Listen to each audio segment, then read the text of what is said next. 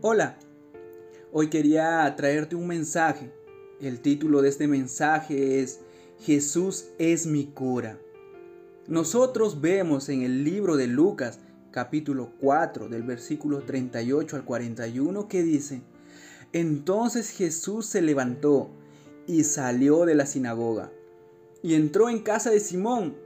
La suegra de Simón tenía una gran fiebre y le rogaron por ella e inclinándose hacia ella, reprendió a la fiebre, y la fiebre la dejó, y levantándose ella al instante le servía. Al ponerse el sol, todos los que tenían enfermos de diversas enfermedades los traían a él, y él los sanaba. También salían demonios de muchos dando voces y diciendo, tú eres el Hijo de Dios. Pero él los reprendía y no les dejaba hablar porque sabían que Él era el Cristo.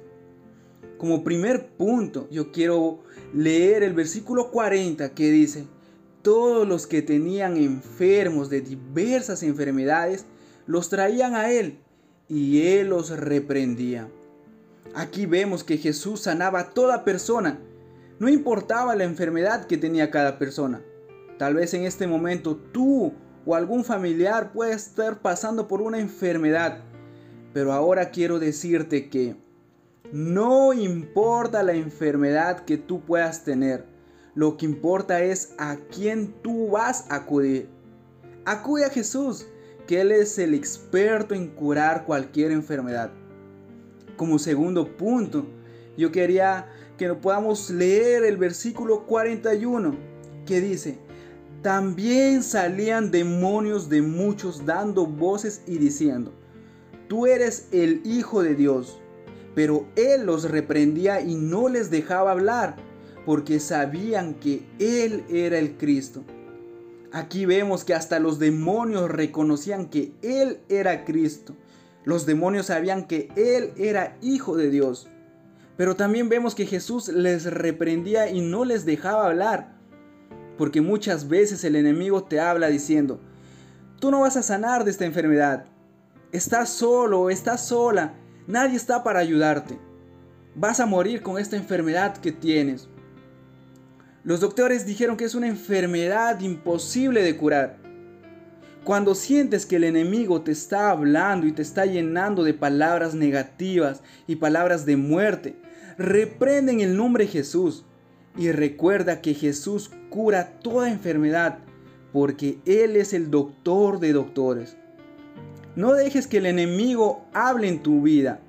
Mejor deja que Jesús tome el control de ella. Una vez escuché una frase que decía, tú no puedes evitar que las palomas vuelen por encima de tu cabeza, pero sí puedes evitar que hagas su nido en ella. Evita que el enemigo haga su nido con palabras negativas en tu mente. Mejor aférrate a las verdades que Dios dio para ti. Como tercer punto, quiero leer el libro de Mateo que está en el capítulo 8, versículo 17, que dice, para que se cumpliese lo dicho por el profeta Isaías, cuando dijo, Él mismo tomó nuestras enfermedades y llevó nuestras dolencias. ¿Quién fue quien tomó nuestras enfermedades y se llevó nuestras dolencias? Fue Jesús. Él ya llevó todas nuestras enfermedades y nuestras dolencias en la cruz. Nosotros somos lavados por la sangre de Jesús. Amén. Recuerda, en Marcos 9:23 dice, si puedes creer, al que cree todo le es posible en este momento cree que tú ya eres sano, cree que tú ya eres curado y reprende toda enfermedad de tu vida. Amén.